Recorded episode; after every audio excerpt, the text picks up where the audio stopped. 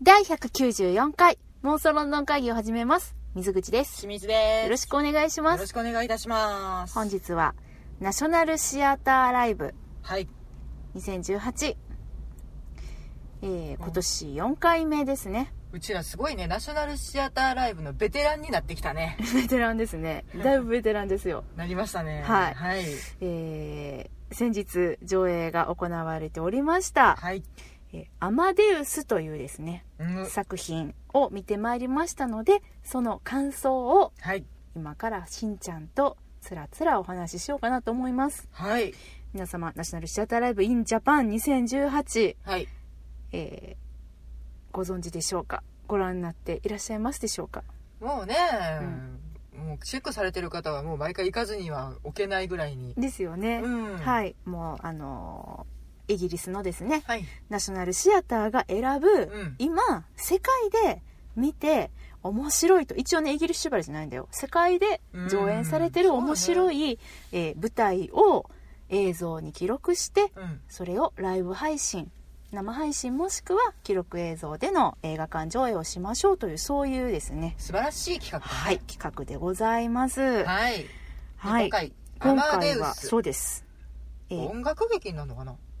そうだね音楽劇っちゃ音楽劇ですねうん音楽入ってましたからねう。うんん、なんだけれどもこちらはですね、えー映画版でもおなじみのはい傑作戯曲「アマデウス」ということで、はい。えーこちらイギリス人劇作家のピーター・シェーファーさんはい。がロシア人作家アレクサンドル・プーシキンの短編戯曲うん。「モーツァルトとサリエリ」に、えー着想を得まして執筆したと言われている作品ですよね、えーストーリーとしては18世紀後半のウィーンで活躍して若くして世を去った偉大な作曲家ボルフガング・アマデウス・モーツァルト。かっけね。彼のですね、まあ、モーツァルトとして有名ですけれども、うん。彼の腹に満ちた反省をそのライバル的な存在であったうん。宮廷音楽家のはい。アントニオ・サリエリさんはい。の視点で描いていると。ね、この、えー男性2人の音楽家のですねお話。うん、映画をね昔夜中に見て。あ見たことある？うん、なんだこれって思って。そうなんだ。なんかドキドキした記憶はあるんだけど、まあ、それ以来ですよ。改めて見ることもなかったので、ううんん初演はですね、はい。1979年に、えー英国のナショナルシアターで。あそうか。舞台が先なのね。そうですね。まあもちろんあ84の年に映画化やから。うん。もちろんあの戯曲もともとが戯曲が元になってるのでうん。うん。ですね。トニー賞も取ってるんだ。すげえ。撮ってますよ。うはん。今回は、えー主役のサリエリ役にうんポール・スコフィールドさん。はい。そしてモーツァルト役にサイモン・キャロー君。キャローさんが、えー抜擢されまして。ナショナルシアターから始まったんですけどその後、まああのすごく評判が良かったので、うん。ウエストエンドに進出しまして、うん。えっと80年末にはですね80年の末、はい。翌年サリエル役がなんとイアン・マッケランさん。そしてモーツァルト役にティム・カリーさんを配してブロードウェイで上演されたという、それが見たい。うん、それがトニー賞でですね。う、んうん。あの最優秀作品賞など5部門に輝いたということでございますね。なるほど。そういう流れです。でその後に84年に映画化。はい。ですね。まあまあまあまあこれ本当に世界各国でも上演されておりましてですね、うん。日本では、えー1982年にうん。初演されまして、えー2017年までに450公演行われております。結構な数ですね。はい、えー先日ですね、うん。えー襲名されました、えー当時9代目松本幸四郎さん。はいがですねサリエル役を務めておりまして彼にとってのライフワークの一つとして知られているということで私はあの拝見したことはないんですけれどもね。それも面白そうですね。そうなの。今回長いね、うん。長いよこれ歴史が長いから。今回このあのナショナルシアターライブで、えー見ることができたのは、はい。ドンマーウェイハウス。はいの、えー次期芸術監督などに選ばれるなどして注目を集めております、うん。えー気鋭のですね演出家さんマイケル・ロングハーストさんが演出したバージョン。はい。ということで、いやいやいやなかなかねあのー演出が、うん。まあ、そのモーツァルトアマデウスという、ね、タイトルにもありますように、まあ、モーツァルトさんうん。が主軸となったお話なので、はい音楽シーンねたくさん出てきたよね。うんうん。かっこよかった。ね、そうそうあのよく知ってるあの私たちだったらいわゆるクラシック音楽って言われるうん。モーツァルトの曲が、あの舞台の上に、えーオーケストラを配置して、でもうあの私たちもオーケストラを見ながらオーケストラの演奏シーンも、えー演出の一つとして、うん。本当はね本来だったらおそらくオーケストラピットなどで奏でられる音楽が舞台の上で奏でられてすごい躍動歩きながらねうん、そうあのバイオリン弾いたりだったりとか、うん。もうピアノはぐるんぐるんぐるんぐるん動かされてこう調律大丈夫かなとか心配になったりとか。すごい衝撃ありそうやもん そうそうそう。そうそう。なってましたけれども。ねそういうあの作品で2016年のやつかあそうそう。2017年。はい。のあの2月2日の収録日のやつを今、えー私たちは見ることができたということです。はいありがとうございます。はい。ああ長かった。はい。ですね。いやいやいやいやかなり面白かったね。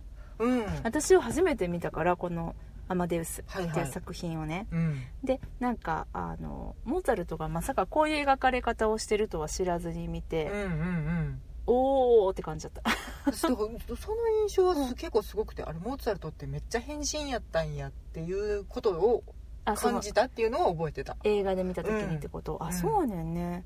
こんな感じの人だったのかね。いや多分ちょっと違うとは思うよ。そうだよね。だえっと、サリエリうん。から見たモーツァルトうん。っていう描き方やから多少エキセントリックに過ぎるよね。うんうんうんうん。という気はするけれど、うん。まあいわゆる天才肌のうん。神に愛された男として描かれてるのかなという気がしますが。そうだね。なんかその、まあモーツァルトの、えっと、逸話として、うん。もう本当に、えー生まれてから年半もいかない頃に、うん。もうすごい楽曲を作曲して演奏してたんだ、あいつは天才だみたいな。振動ってねね。言われてて、うん言われてました。何歳の頃の作曲とかってあいっうんぱいあるよね、うん、でそのサリエリ自体は、本当にあの才能のある音楽家で、うん。でねあのさっき宮廷音楽家というふうに紹介しましたけれどうん。も、まあ、音楽家の行き着くあの最高位みたいな感じよね当時の。音楽の都ウィーンでそうですね。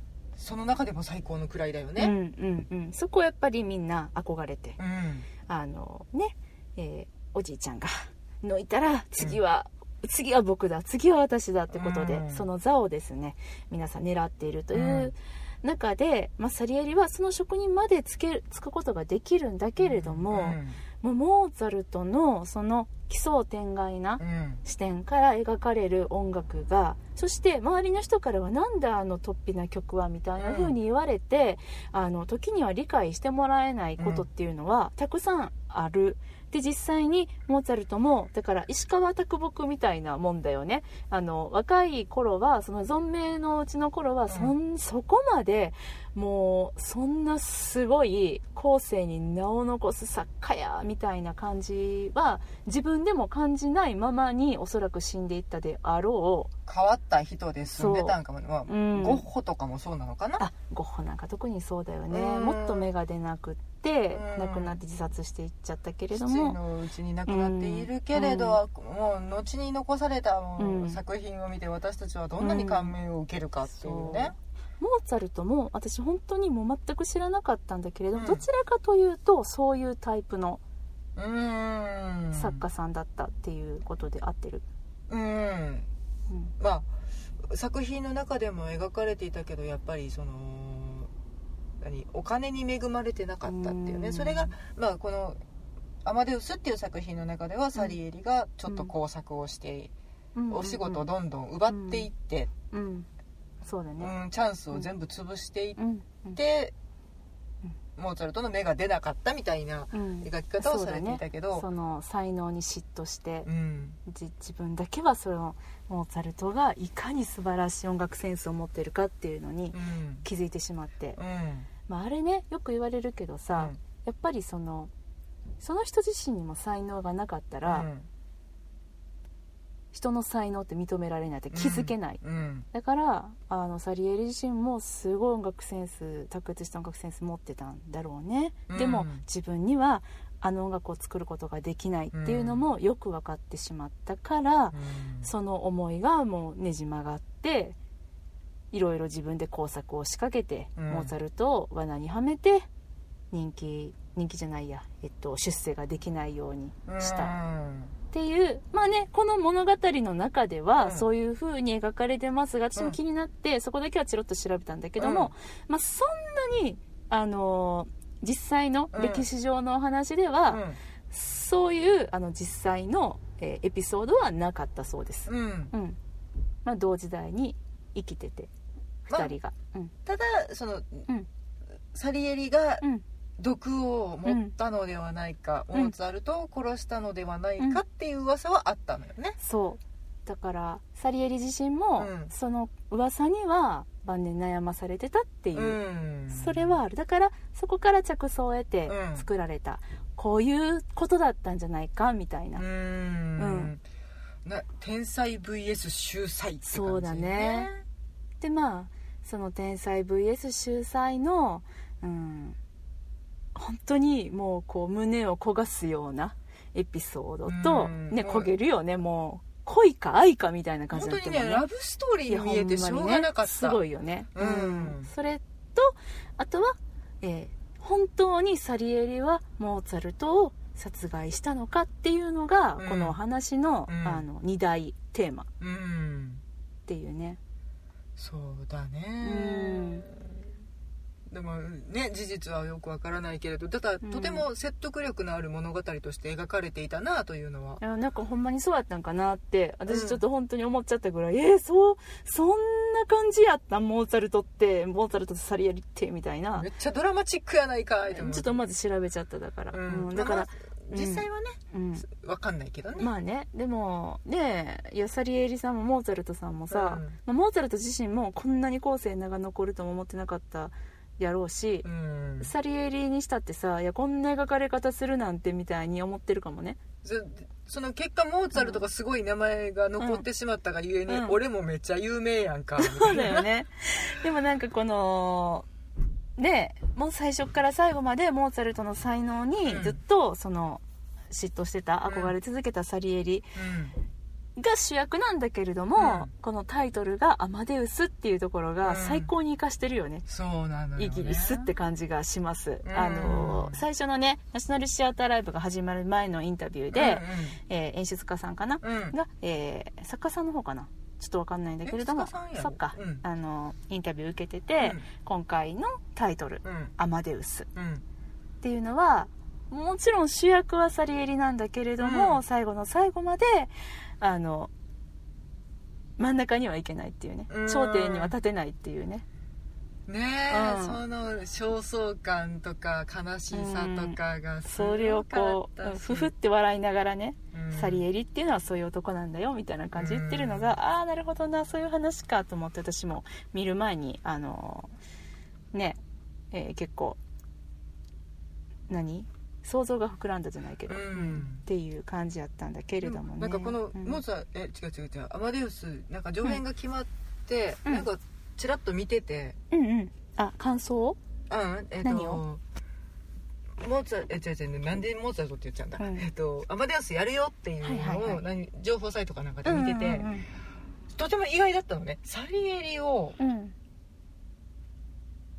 あの黒人さんがやるああそうねなるほどね、うん。はいはいはいはい。やっぱり、うん。であの実際にその、肌の色がどうこうとかうんうんではないところですんごいがたいのいい方じゃ、形やった。方じゃったじゃん、うん形やった。うん。すごくがっちりむっちりした感じのうんうん。肉体美を誇る方が出てきて、うん。私なんかサリエリってすごくし神経質そうなあ細身の男性のイメージがあってそうかそうか。あれこれどうなるんやろうなって思っててんけど、うん。でもまあ実際見てみたらそのパワフルさが、うん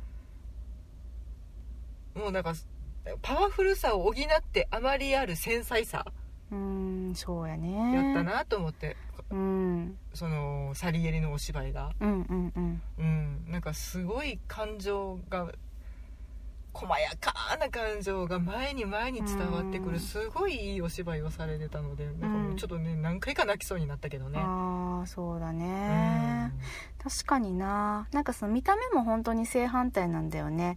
その信者が今言ったけれども、うん。あのがたいのいいうん。ねサリエリに比べて対してモーツァルトは本当にもう少年のような細かったねね。細身でそう小さくて、うん。ほんで、えっと、金髪のねうん。単発でみんななんかちょっとこうカツラかぶってんだけどボリッとした髪だよね。そうそうそう。に比べるともう本当にもうカツラもなんもなくてあのざん切り頭。うん。でちょっとこうカラフルな衣装を着たモーツァルト坊ちゃんみたいな子がねうん。坊ちゃんモーツァルトみたいな子が 飛び出てきてうん。あのピアノをもういきなり登場のシーンで弾き始める。サリエリが、あのモーツァルトのために演奏した作曲したよっていうなんかモーツァルトさんいらっしゃいの歓迎のマーチを、うん。これでしょみたいな感じで、うん。ちゃんちゃかちゃんちゃんちゃんってこう弾き始めて、うん。しかもこういう風に編曲した方がもっといいよとかって言って、うん。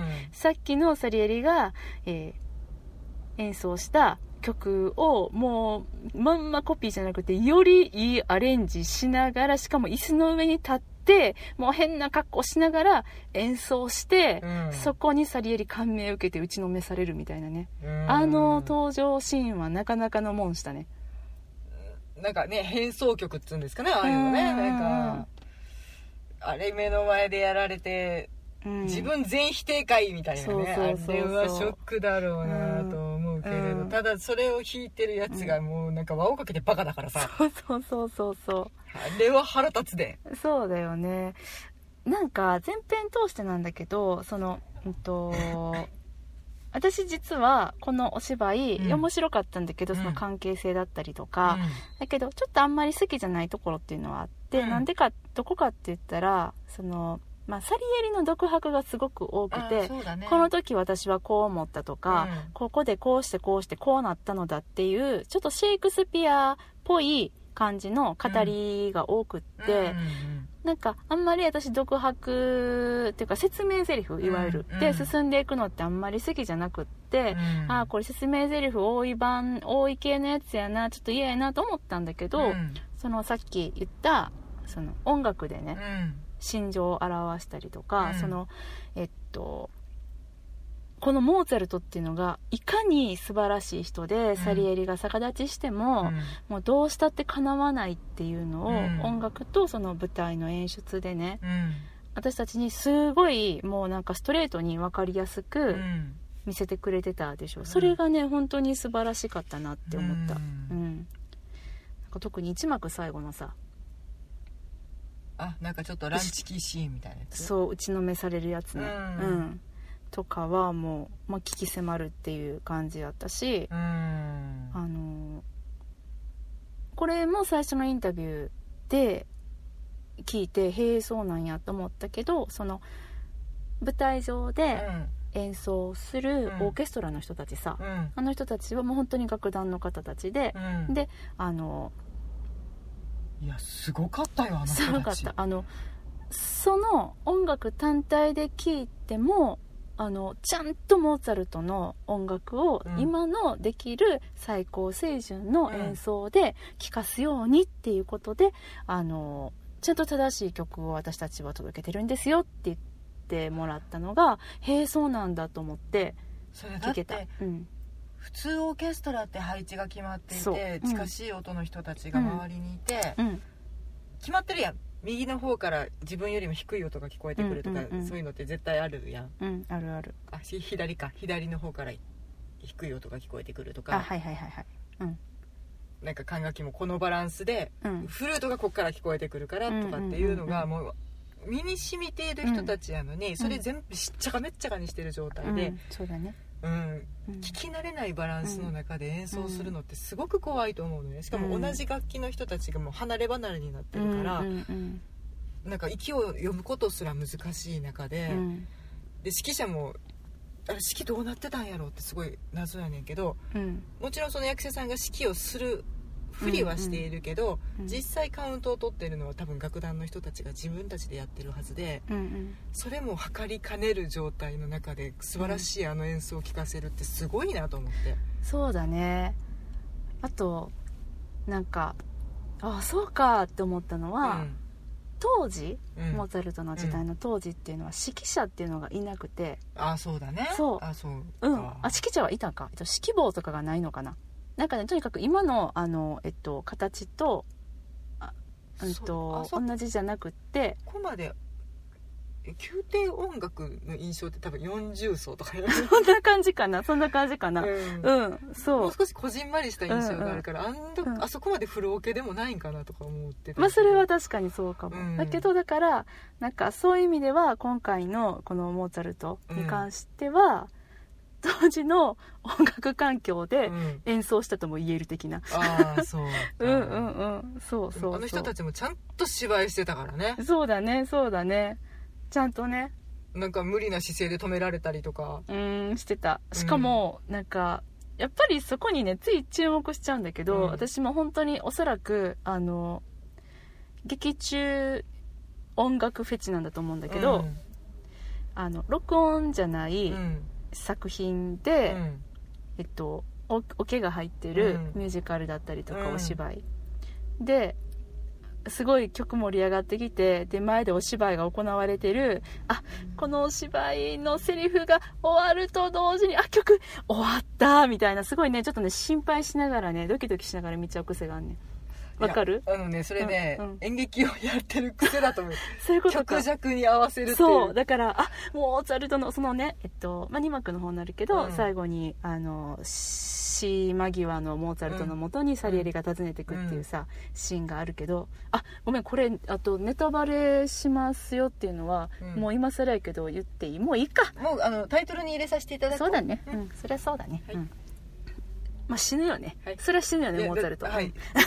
そこは事実だからいいんじゃないかな。でもそうだよねそうだね、うん、訪ねていくところでそのモーツァルトのあのチェスまあそれまでは割とサリエリの方のうん。あの気持ちを私たちは浴びてたんだけど、うん。そこでモーツァルトのあのサリエリに対しての思いとかうん。っていうのをね、これまでのあの自分の反省振り返ってみたいな話聞くんだけど、まあ結構まあまあまあまあ長いしまあまあ盛り上がるまあまあクライマックスのシーンでおお曲も盛り上がってんなと思ってこれいつ終わるん？これいつ終わるん？大丈夫？ドーンって終わってシーンってなった後サリエリが話すっていうのがあっておーブラボーって思って。あの人たちの曲弱の読み方すごいっていうか、うん。最初のもう冒頭うん。のオーケストラ紹介シーンみたいな、うんうんうんうんあのはい楽器が一つ一うんうんうん。つバーって前に出てくるやつも、あれ全部曲を覚えてやってはるんだよね。そりゃそうや。譜面台なかったから。すごい、いやああの違う役者さんも。えもちろんねもちろんやね、うん、あれあの人あの曲全部覚えてやったんやってもうねそんなことばっかりねいつもそうモーツァロの会議で話しちゃってるからさ、もう曲弱チェックマかと思われるかもしれんけど多分フェチですね私は。そこが、ね、そそれが美しくはまった瞬間のあの気持ちよさをね、うんそうですね。うん。そうあとはね衣装がね私は好きでしたね。あの面白かった。えっと音楽で心情も表してたけど、うん。その衣装で彼らの現在置かれている状況っていうのが視覚でパッと分かりやすくうん、サリエリさんがすごい地味な堅実な格好してるのに、うん。弾けた瞬間にすっげえゴールドな服着てきたりね。そう。もうね後半はゴールドで最初坊ちゃんやったお金もね、うん。あのお父様のお金があったから、うん。それで自由にしてたモーツァルト君もどんどんどんどん服とかも貧乏になってって、うん。その2人の格差がねそこにもうありありと現れてて。それもね私はこのまた衣装が可愛かった。良かったですね。なんかね重ね着がすごいうん。美しくて、あとうん靴がねあ靴ね。みんなすっげえ可愛いの。可愛かったね。うん。なんか靴だけすごい今風な羽ついたスニーカー履いてる人とかあとマーチンのブーツ履いてる人とか、モーツァルトか。モーツァルトマッチングブーツ履いてたよねピンク色の。モーツァルト。これやな。そうそうそう、うん。めっちゃ可愛いと思って。かわいいあのドレスとかもその史実に完全に忠実なものっていうのではなくて、うん。ちょっとこうアレンジが効いてて、うん。それがねすごく可愛かったこのモーツァルトのお嫁さんうん。のコンスタンチさんかな、コンスタンツェうん、はすっごいね可愛いの最初。あのねドレスこれこれって言って見えてないな。あなのなんて言ったらスカーフ柄みたいななんやろね。めっちゃ可い愛い柄のねおしゃれなねドレスを着てるの、まあ、彼女もね、まあ、だんだん貧乏になっていっちゃうのでもう最後は本当にセーター着ちゃってこうボロボロの服みたいな感じになってたけど。うん、うん寒い寒いって言ってたそう言ってた言ってた。うん。すっごい髪型も可愛かったしね。うん。なんかおしゃれだなと、シめっンプルなちゃおしゃれ。舞台うん。ですごくめちゃくちゃおしゃれしたね。うん。ですね。あとはねあのナショナルシアターライブで忘れてはならない、はい。あこの方がこんなところに出演しているシリーズで はい今回はいてらっしゃいましたね。はい。はい、えっとですね今回のヨーゼフ2世を演じていらっしゃいました、うん。ね王様王子様？何？王様か。王様。王様ですね。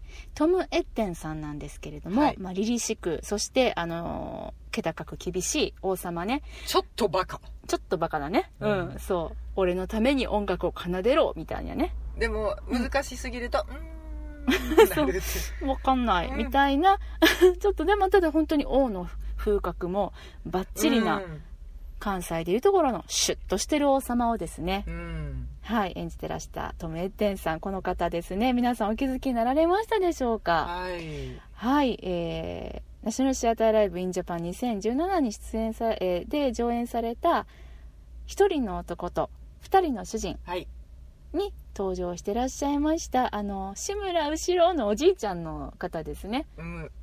ねえあの一ゾ人。ンゾンビじいちゃんと私は呼んでおります。そう一人の男と二人の主人の時に見た時にまあその本当に志村後ろじゃドリフみたいにも上から金だれ落ちてくる的な、うん。でなんかバットでふあのバーンってぶつけられるとかドアバーン開いて飛んでくとか、うん階段落ちとか、うん。めちゃくちゃ召されまくってたおじいちゃんがいてて、うん。このおじいちゃん大丈夫かと思って調べたらあの30代そこそこのうん。若き俳優さんで若かったんだっていうのがまず一つ、まあ男前。ね驚きだったんだけど、はい、まあ、彼があのキリリとあの凛々しいそしてちょっとどこか抜けてバカっぽいヨーゼフ2世をすごかった、ね。こいつどっかで見たって思ったよね。ね思った思った、うん、なんかねわかるんだよね。こいつ誰やこいつ誰やってずーっと考えててめっちゃ考えちゃう。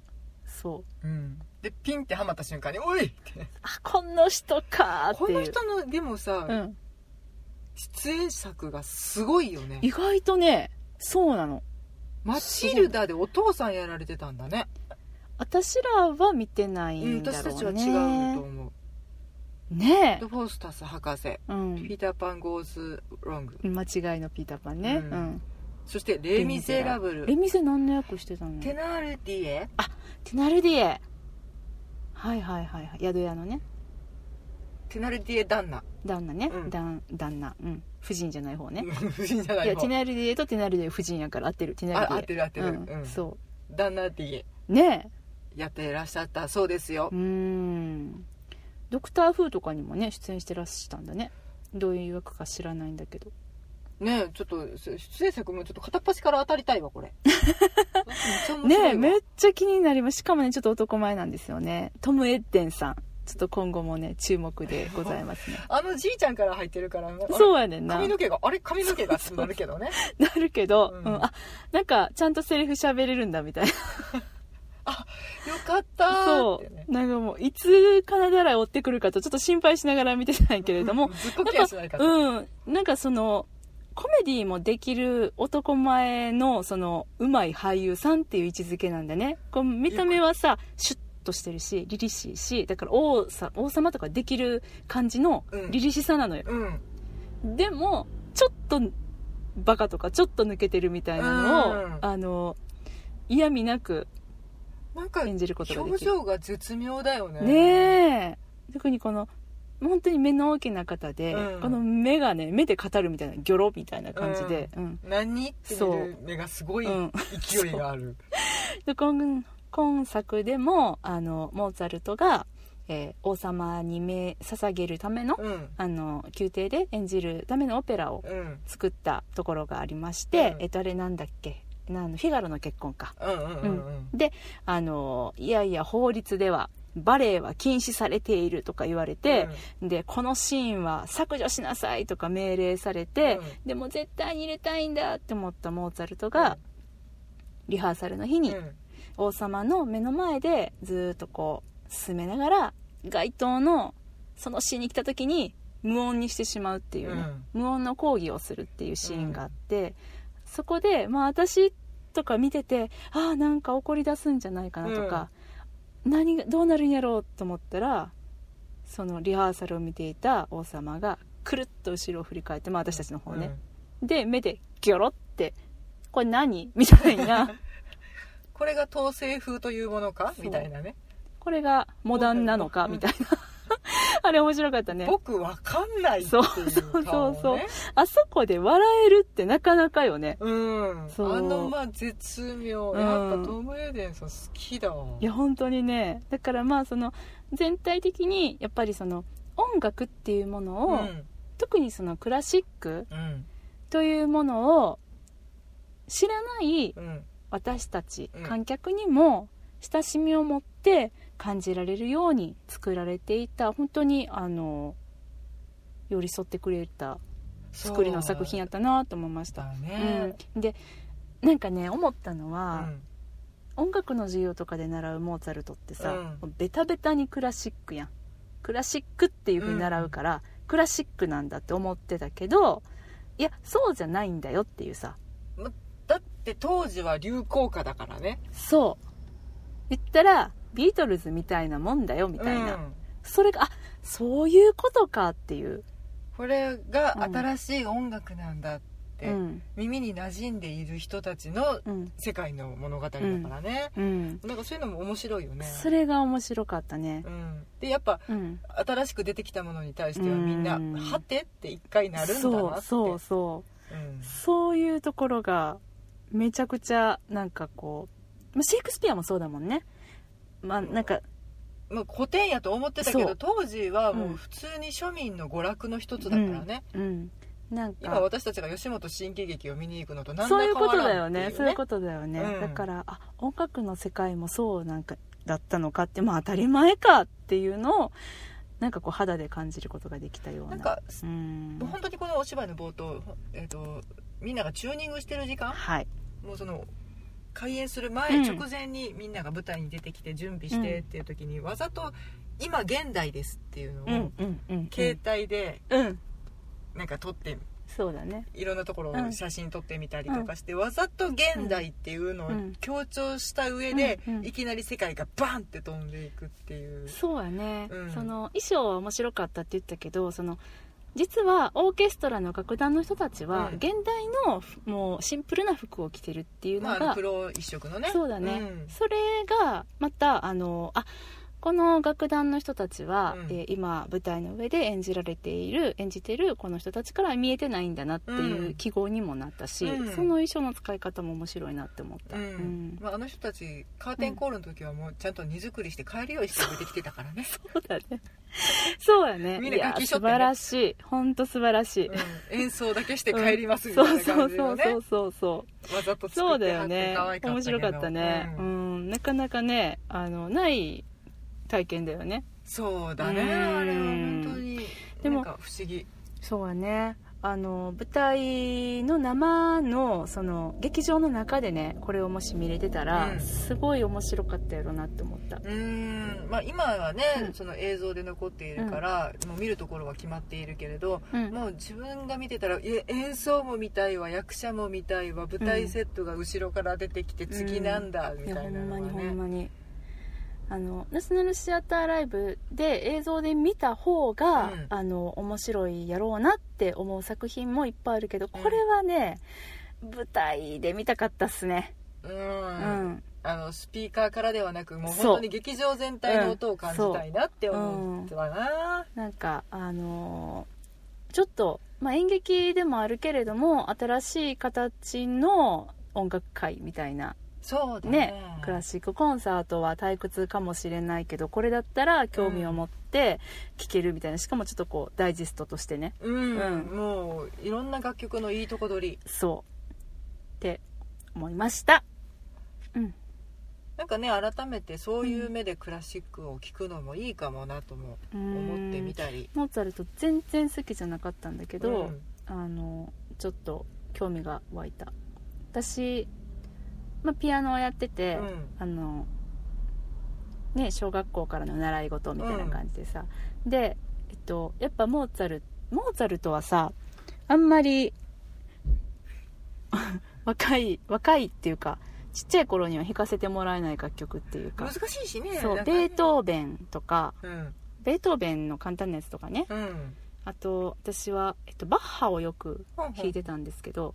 まあ練習曲は練バッハって感じするよバッハだね。よね、そう。でもバッハは好きだったの。の右手と左手がバラバラな感じが大好きで。で音階がそう。美しいっていうね。うん、そうそうそうそう、でなんかモーツァルトはなんか綺麗すぎてあんまり面白くないって思ってたんだけど、うん。いやでも綺麗やけどうん。実は歌の内容しっちゃかめっちゃかやったそうそうそう。そういうのとか全然知らんかったか、から面白いなとその思った。音の重なり方とかもなんか、うん。もうサリエリに言われて気づいたけそどそう。そうまあ確かになと思って。そう言われればうん。こんなに音階飛んでる曲も珍しいわなとか、思った思った、そういうことかっていうねいやー楽しかったですね、モーツァルトをね改めて魅力を感じて、うん、昔「音楽座」っていううん。ミュージカル劇団さんがあって、はい。マドモアゼル・モーツァルトっていう曲がああはいったのね。はいはいその時にも思ったけど、うん。でもだからそのなんだろうな彼の人生を通して楽曲を聴くと、うんなんかちょっと新鮮さが変わるというか。まあでもどの作家さんもきっとそうなんやろね。うんなんかそれはその背景を知った上で聞くとうんうんうん。なんかちょっと違ったものが見えてくるというかま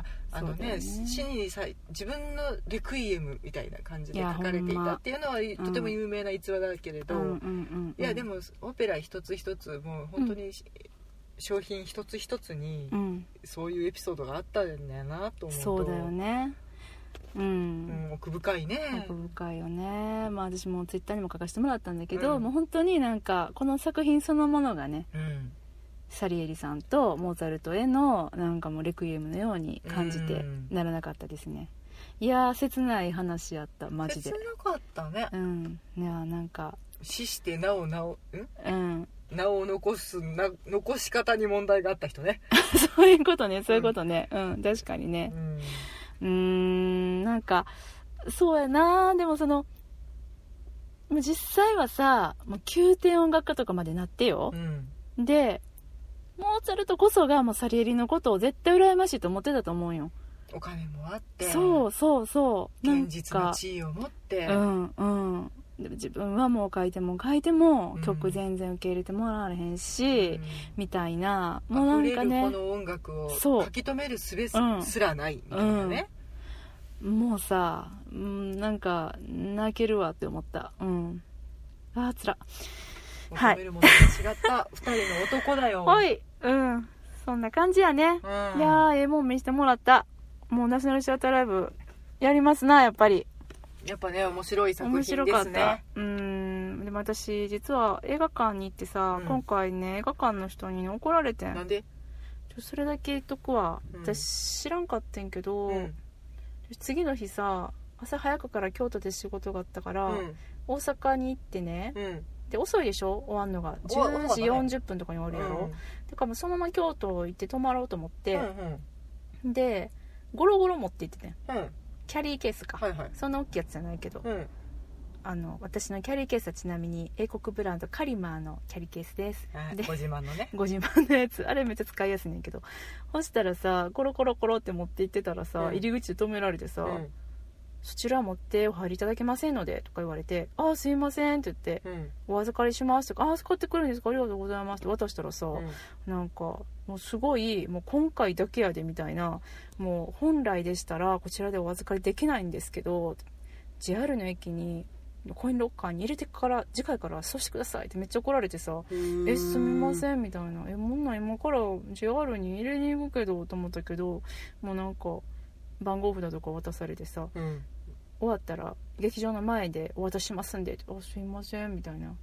番号札用意してる時点でそういう預かりあるんやね。そうやね。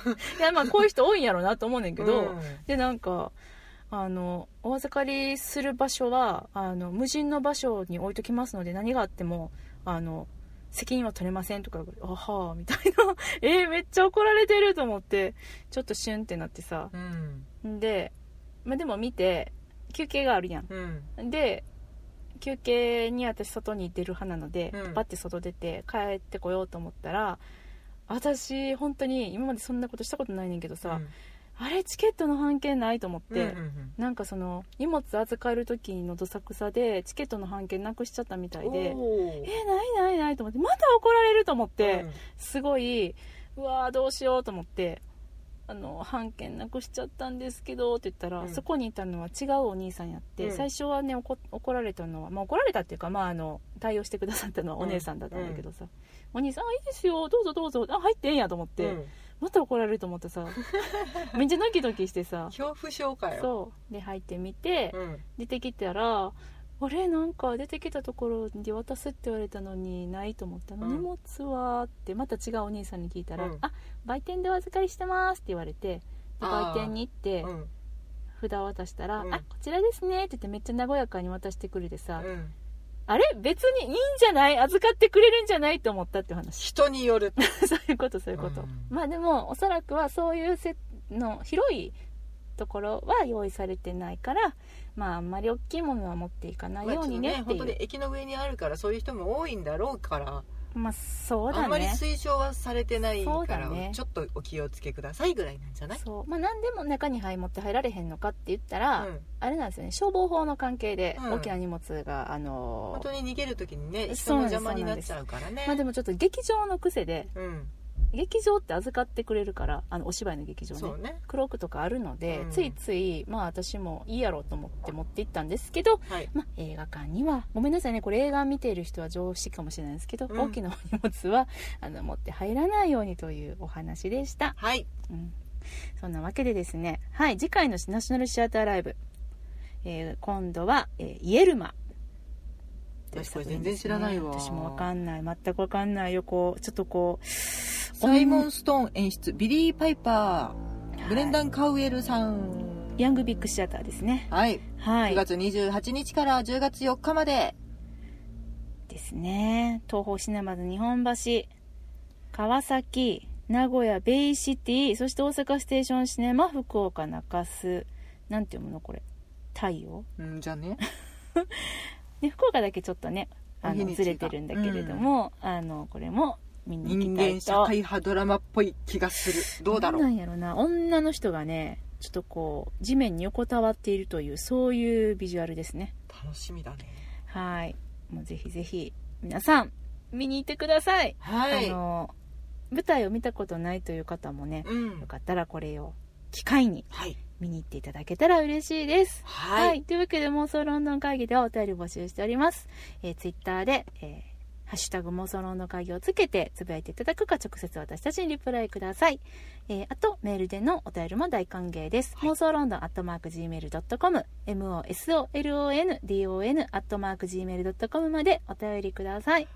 勝手にナショナルシアターライブベスト10とかやるやりたいねあ、全部のやつ、これまでの。あ、それはしたいかもしれへん。多分大体抑えてると思うので抑えてるお互いねちょっと12作しんちゃんは1作か。抜けほとんど見てるもんね。がある。あるけどでもあのほぼほぼ見てる。からうん。ねこちょっとそういう企画もやりたいな。やってみたいですね。はい。皆様のご協力を仰ぐ日が近々来るかもしれません。そうやね。その前にマフターやけどな。あ今年のね1作は決めなあかんけどな。まあね。うんまあでもちょっと。ナショナルシアターライブに限ってうん。全作品の中からベスト3やをりたいやりたいです会とかね。ねそれはやりたいですね、はい。っていうか皆さんの投票とかもちょっといただきたいかもしれない。そういうこと？ごご協力ってそういうこと？そうあめっちゃ面白い。やろうやろ？っていうのを今思いついた、うはい。じゃあちょっとまたその日に向けてですね。はい。我々次回のナショナルシアターライブも欠かさず見たいと思います、はい。では今日はこの辺りでお別れしましょう。さようなら。ありがとうございました